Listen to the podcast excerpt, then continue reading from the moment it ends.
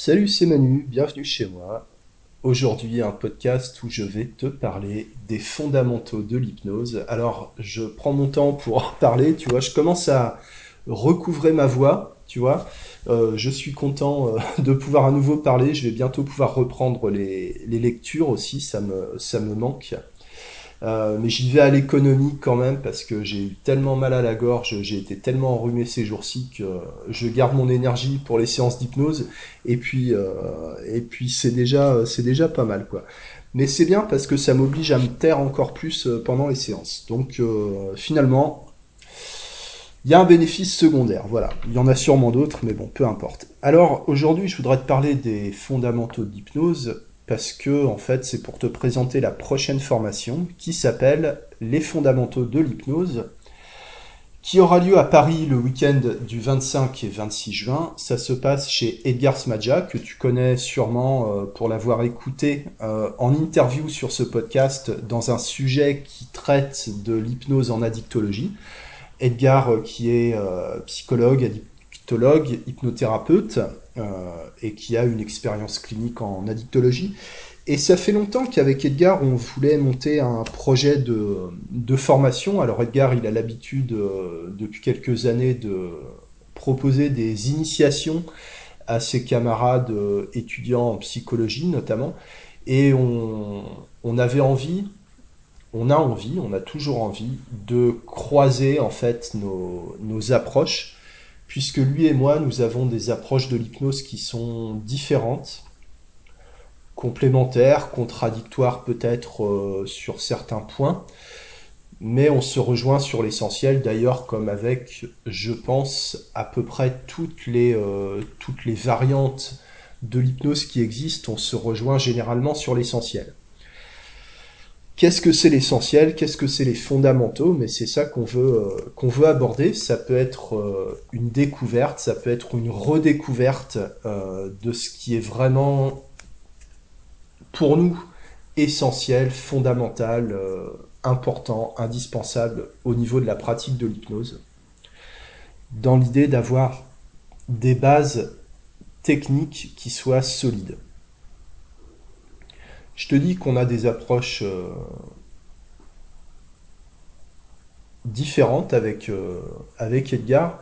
Moi, j'ai une approche qui est, euh, qui est vraiment basée sur, sur la technique. Tu vois, sur la technique d'hypnose, à longueur d'année, je te parle de, de techniques, de suggestion, de protocole aussi, de techniques d'induction, aussi de, de stratégie. Et tu as pu remarquer qu'avec les années, je sais pas depuis combien de temps tu écoutes ce podcast, ça fait ça fait 5 ans que je, que je fais ces épisodes. Hein. J'ai évolué vers, euh, vers plus de technique en fait. Euh, voilà. Edgar, il a une approche euh, qui est vraiment axée sur la psychothérapie. Il a une formation de psychologue, il a une formation en addictologie, il a une expérience clinique en addictologie, en, en thérapie de groupe au, niveau, au niveau de l'hypnose. Et on se rejoint sur l'essentiel, comme je te le disais. D'abord parce qu'on est euh, largement inspiré en fait de l'approche de Carl Rogers, l'approche centrée sur la personne, basée sur l'écoute, une approche permissive, non intrusive, qui est basée en fait sur l'idée que la personne va trouver ses propres réponses et que le thérapeute, l'hypnothérapeute, l'accompagnant, l'hypnotiste, euh, peu importe le nom qu'on lui donne, est là en fait pour, euh, pour orienter dans une certaine mesure, mais surtout pour, euh, pour recentrer en fait les échanges sur les réponses qui viennent de la personne. Il ne s'agit pas, mais ça, bon, c'est pas, c'est pas nouveau, hein, ce que je te dis, je l'ai pas inventé. C'est pas la première fois que, que j'en parle et j'en parlerai encore. On n'est pas là pour asséner des vérités, on n'est pas là pour, euh, donner des conseils à la personne. On peut faire de la psychoéducation. Euh, Edgar le fait parce qu'il a le bagage pour faire ça. On n'est pas là, euh, tu vois, on n'est pas là pour réciter les, accords Toltec. Voilà, si je prends un peu un, raccourci, on n'est pas là pour pour dire à la personne ce qu'elle doit faire, ce qu'elle doit penser. La personne, c'est une personne autonome, responsable, plus ou moins, en tout cas, c'est sa responsabilité de savoir ce qui est bon pour elle. Ça ne veut pas dire qu'on va se désintéresser de sa situation. Pour moi, euh, pour Edgar aussi, euh, je, enfin, je le, je le connais, je sais, euh, je sais comment il fonctionne. Même si ce sont des termes qui sont, qui sont un peu éculés, l'empathie, la bienveillance occupent une place centrale dans l'accompagnement. Je pense, euh, c'est d'ailleurs plus ou moins démontré, notamment par les statistiques de l'entretien motivationnel, que ce qui est important, c'est la relation entre le thérapeute et le patient, entre, euh, le coach et le client, bon, peu importe, peu importe les termes, hein, on, sait de quoi on parle. La relation entre les deux personnes, le rapport, la qualité de la relation est beaucoup plus importante en fait que la technique proprement dite. C'est-à-dire que l'hypnose, avant d'être technique, mais l'hypnose est technique, on ne, on ne saurait pratiquer l'hypnose d'une manière purement intuitive. Ça a existé dans le passé, c'était, euh, voilà, on va dire que c'était les débuts d'une pratique qui s'est structurée, qui s'est développée, qui s'est euh, précisée avec le temps. Heureusement euh, qu'on ne pratique plus l'hypnose comme, comme au 19e siècle. Mais avant d'être une technique, ou en même temps, si tu veux, l'hypnose, c'est une, question de posture. Il y a un travail très particulier sur la posture ou la position de l'accompagnant ou le positionnement euh, du, praticien. Alors, euh, bon, qu'est-ce que ça veut dire la, qu'est-ce que ça veut dire la posture? C'est tout ce qui, qui consiste justement à rester à sa place, à rester dans sa position, ne pas, euh, ne pas penser à la place de la personne, ne pas vouloir être un sauveur, etc., etc. Des choses avec lesquelles nous sommes tous d'accord euh, intellectuellement, on, le comprend, on l'accepte intellectuellement, mais qui ne se vérifient pas toujours dans, euh, dans la pratique. Et il suffit d'écouter ou de lire les échanges entre, entre praticiens ou d'observer la manière euh, de pratiquer de beaucoup de praticiens. Il y a énormément, dans l'hypnose actuelle, alors je parle de l'hypnose actuelle parce que j'en connais pas d'autres, hein, euh, peu l'hypnose classique à l'ancienne parce que je lis, euh, beaucoup de livres euh, à voix haute euh, que j'enregistre, mais je veux dire que c'est forcément biaisé parce qu'on va observer le passé avec le regard, du présent. Bon, dans l'hypnose que je connais, celle que j'observe, celle que je constate, il y a beaucoup d'analyses, il y a beaucoup de projections, il y a beaucoup de, psychologisation. Euh, alors c'est le terme est un peu péjoratif, hein, c'est pas pour dénigrer, euh, c'est pas pour dénigrer quoi que ce soit. Mais l'hypnose, euh, c'est une discipline qui est irrationnelle. Et d'ailleurs, il n'y a pas grand-chose de rationnel dans les situations que les gens nous, nous décrivent, nous apportent en séance. Et toute la, toute la difficulté en fait de l'hypnose, c'est d'arriver à, à, structurer, à rationaliser dans le sens à, à chercher à être, à être efficace, à être efficient, de, de rationaliser autour de quelque chose qui est complètement irrationnel. Les gens sont dirigés par, leur, euh, par leurs émotions, par leurs sentiments, par, leur, euh, par leurs angoisses, par leurs peurs, leur colère, leur frustration, euh, ce qui les inspire aussi, etc. etc. Et l'hypnose permet de, de, donner une certaine dimension de, de, réalité, de matérialiser, de voir, d'observer, de, de toucher du doigt, entre guillemets, les processus euh, internes du changement qui sont extrêmement complexes, qui sont extrêmement irrationnels et on peut, on peut structurer, on peut rationaliser, on peut mettre euh, des techniques de suggestion, voire de forçage, de, des protocoles, des trames, des scripts, des, stratégies. Alors ça peut passer aussi par, euh, par toutes les stratégies de, manipulation consciente ou semi-consciente basées sur, sur certaines approches de questionnement, etc. Moi, c'est des, des, choses que j'ai que j'ai délaissées hein, avec le temps pour me, me concentrer plus sur l'aspect non conscient de, l'hypnose en fait, qui consiste vraiment beaucoup plus à, proposer des, tâches, des, des, suggestions extrêmement simples, généralement basées sur le mouvement, sur le physique, d'observer ce qui se passe, de, renvoyer à la personne ce qui se passe et euh, d'utiliser ses propres interprétations, ses ressentis. Euh, bon voilà, je vais pas tout, euh, détailler aujourd'hui. Alors qu'est-ce qu'on va qu'est-ce qu'on va démontrer dans cette formation? D'abord, on va parler de ce qu'est pour nous l'hypnose, ce qu'elle n'est pas, bon rapidement parce que je veux dire qu'on pourrait bien parler pendant des heures, pendant des jours, voire des semaines de ce qu'est l'hypnose ou de ce qu'elle n'est pas, euh, ça ne fera pas avancer les choses. C'est bien plus intéressant de définir l'hypnose par son utilité, par son cadre et par sa mise en œuvre.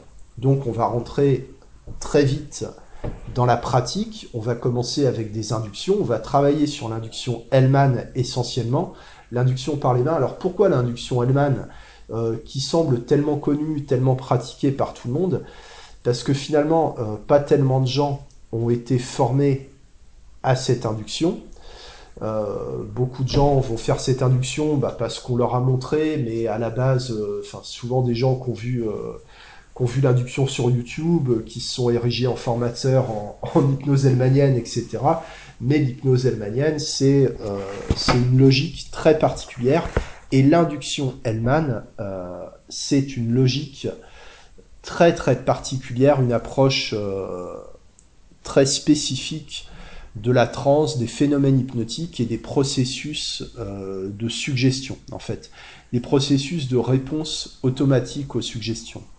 L'induction Hellman, c'est un travail sur la suggestion verbale, c'est un travail sur la voix aussi, c'est un travail sur le rythme, c'est un travail sur euh, les distances aussi sur le toucher. En fait, euh, dans l'induction allemande, tu as toute l'hypnose. C'est vraiment, euh, pour moi, c'est le, c'est le de l'hypnose, tu vois. Il y a tout dedans. Si je ne devais garder qu'une technique dans l'hypnose, je ne garderais que l'induction allemande et, et ça peut servir même de protocole, en fait. Donc on va travailler essentiellement là-dessus. Et puis le deuxième jour, qui se passera plus avec Edgar, ça va être axé sur les applications de l'hypnose en psychothérapie.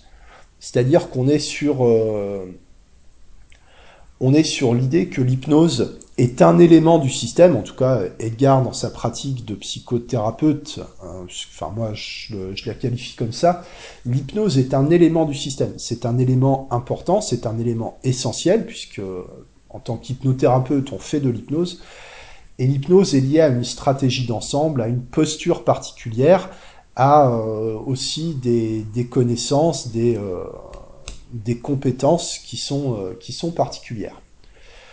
Voilà à propos de, de, cette formation qu'on propose. Donc ça se passe à Paris le week-end du 25 et 26 juin 2022. Donc c'est à la fin, c'est à la fin du mois en fait. À Paris, le tarif c'est 200 euros pour les deux jours. voilà pour comment dire pour les détails. Comment on nous contacte Le plus simple, c'est de contacter, de t'inscrire directement auprès d'Edgar. Euh, et je vais, je vais retrouver son email. Voilà, pour contacter Edgar, le plus simple, c'est de lui envoyer un email à Edgar Smadja, tout attaché, E-D-G-A-R-S-M-A-D-J-A, Edgar Smadja, gmail.com. Tu lui envoies un email et puis il te donnera euh, tous les renseignements, euh, l'inscription, etc. Merci de ton attention par rapport à ça. Je voulais continuer un peu dans la, dans la, dans la continuité, continuer dans la continuité de l'épisode précédent.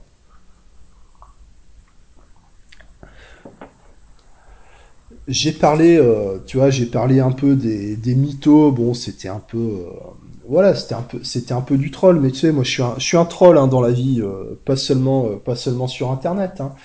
je peux dire des choses qui choquent, qui dérangent.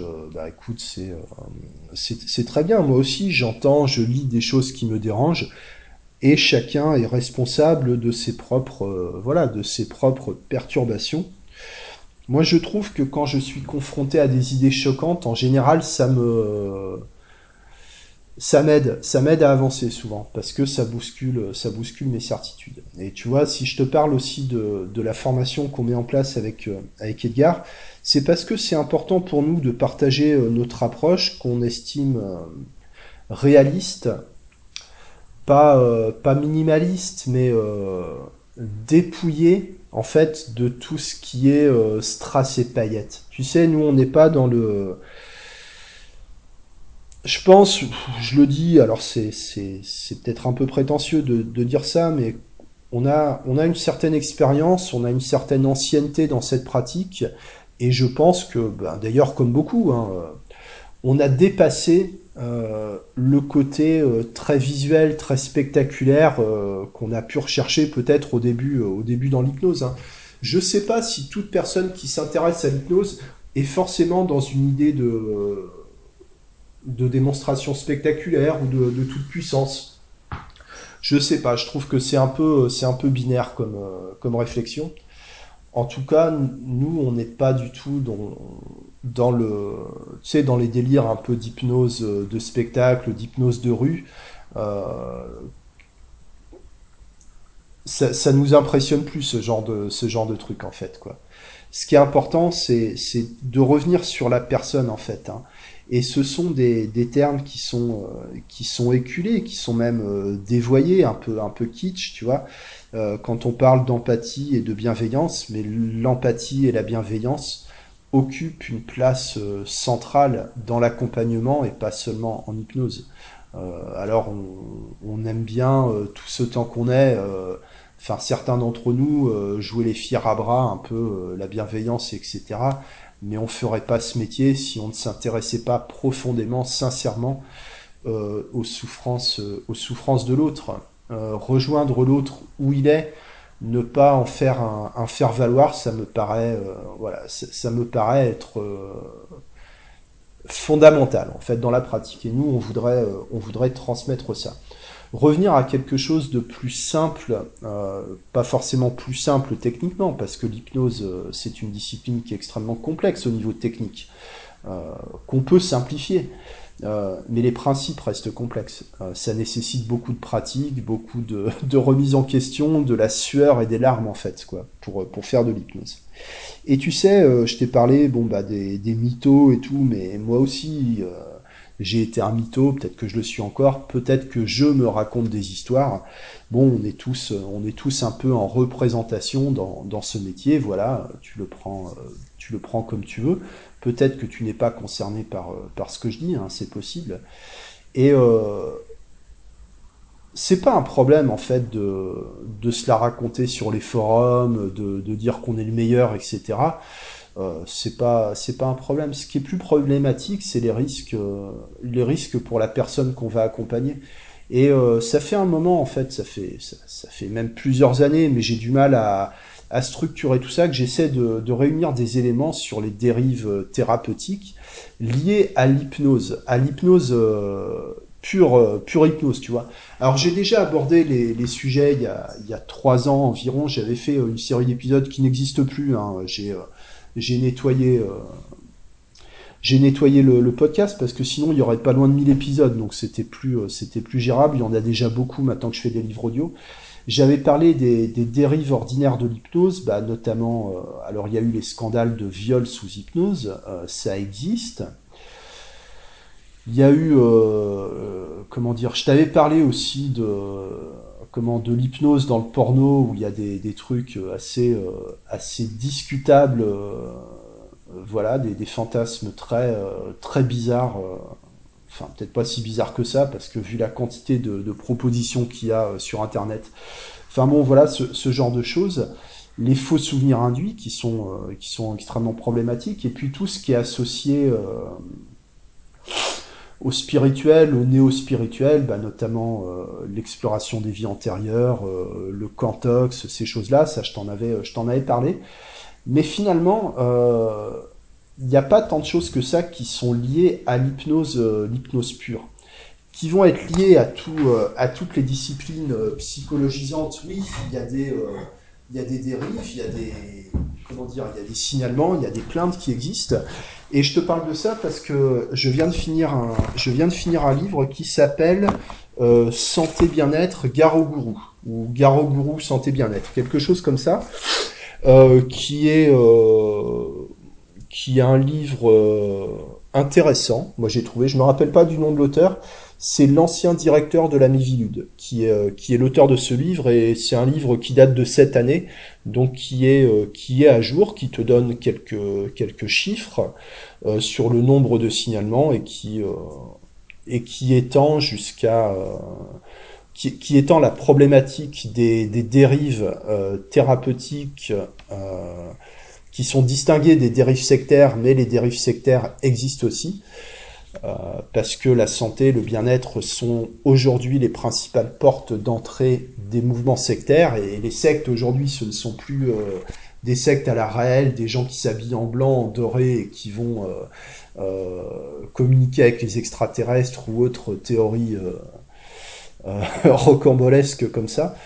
Non, les sectes aujourd'hui ce sont des ce sont les séminaires de développement personnel, ces choses-là. Et, euh, et, je m'attendais à entendre parler d'hypnose en fait dans son dans son livre hein, euh, quand il parle des, des thérapeutes. Et curieusement, il est il est très peu fait mention de l'hypnose. Euh, je, je, crois que la seule occurrence du terme hypnose dans le dans le livre, c'est un moment quand il parle des, des évangélistes, tu sais, qui font des, des miracles. Euh, il dit qu'en fait, c'est pas des guérisons miraculeuses, c'est simplement que la personne, elle a été en, un moment en hypnose et que la suggestion à, lever le symptôme euh, qui était présenté, mais de manière temporaire et, euh, et non, enfin temporaire non durable, quoi. Alors il parle beaucoup de, de, la PNL, il parle beaucoup de la kinésiologie, de l'urinothérapie, euh, quoi d'autre, des constellations familiales, de l'analyse transactionnelle.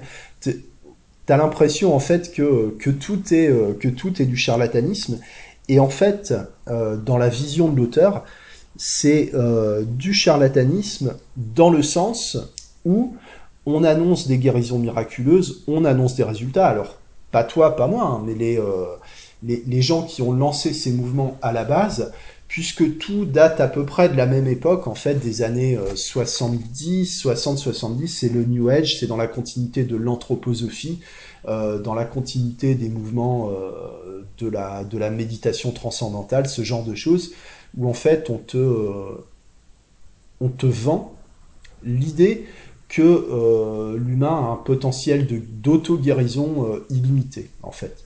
Ce qui est faux du point de vue de la science, ce qui est faux du point de vue de la médecine, et ce qui est faux du point de vue de la pharmacologie. Alors il tape aussi beaucoup sur l'homéopathie, sur ces choses-là. C'est un livre qui est très intéressant, qui, euh, qui peut déranger, euh, mais justement, c'est pour ça, euh, c'est pour ça qu'il faut, qu'il faut le lire. C'est vite lu, hein. moi je l'ai lu en 4 heures, 4-5 heures à peu près, hein. donc c'est, vite fait. C'est pas, c'est pas très compliqué à lire. Je suis resté un peu sur ma faim, je m'attendais à ce qu'il y ait plus de chiffres, plus de détails sur les plaintes. ça reste assez évasif sur, sur certains sujets, ça aurait pu être ça aurait pu, ça aurait pu aller beaucoup plus loin. Mais tant pis, on, on va s'en contenter, quoi. Et en fait, euh, le, moi, le, chapitre qui m'intéressait le plus, mais qui est pas le plus, euh, qui est pas le plus long en fait, euh, ni le plus important du livre, c'est sur les, méthodes dites psychologisantes en fait, et tout ce qui est associé.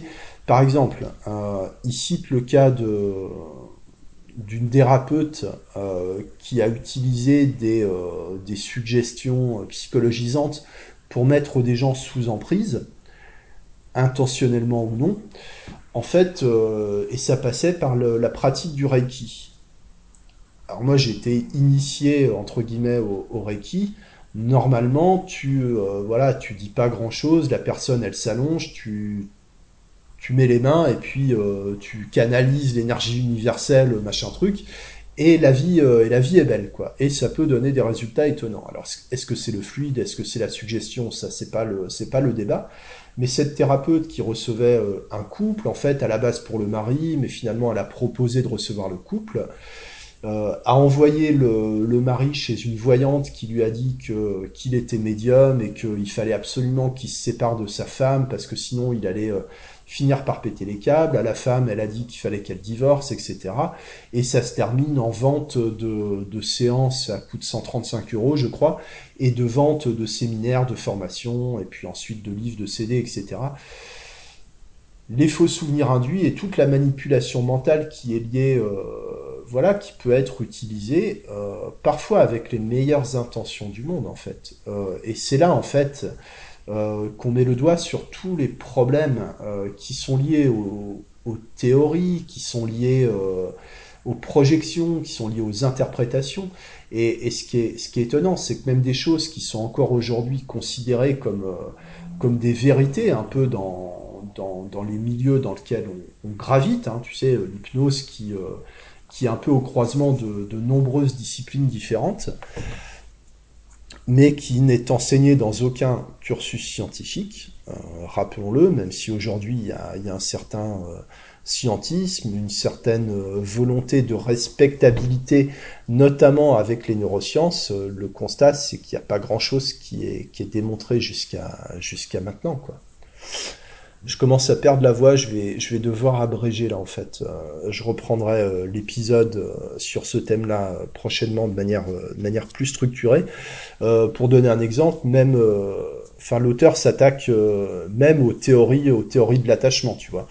Et même il s'en prend à des, à des gens qui sont bien en place aujourd'hui, comme le psycho Christophe André, tu vois, qui est qui est un peu l'apôtre de la méditation de, pleine conscience aujourd'hui, et il, expose même euh, des dérives qui ont été euh, signalées dans, dans l'éducation nationale, où on a tenté de, de, mettre en place la méditation de pleine conscience à l'école, pour se rendre compte que ça donnait lieu à des dérives euh, et à des promesses complètement, complètement fantaisistes. Quoi. Euh, voilà. Euh, je, reprendrai, là j'arrive plus à parler, je vais garder un peu de jus pour mes, séances d'aujourd'hui. Bon, je te remercie pour euh, ton attention et je te dis pour la formation, le plus simple c'est de contacter, euh, de contacter Edgar, edgarsmadja.gmail.com. Merci à toi, excellente journée, ciao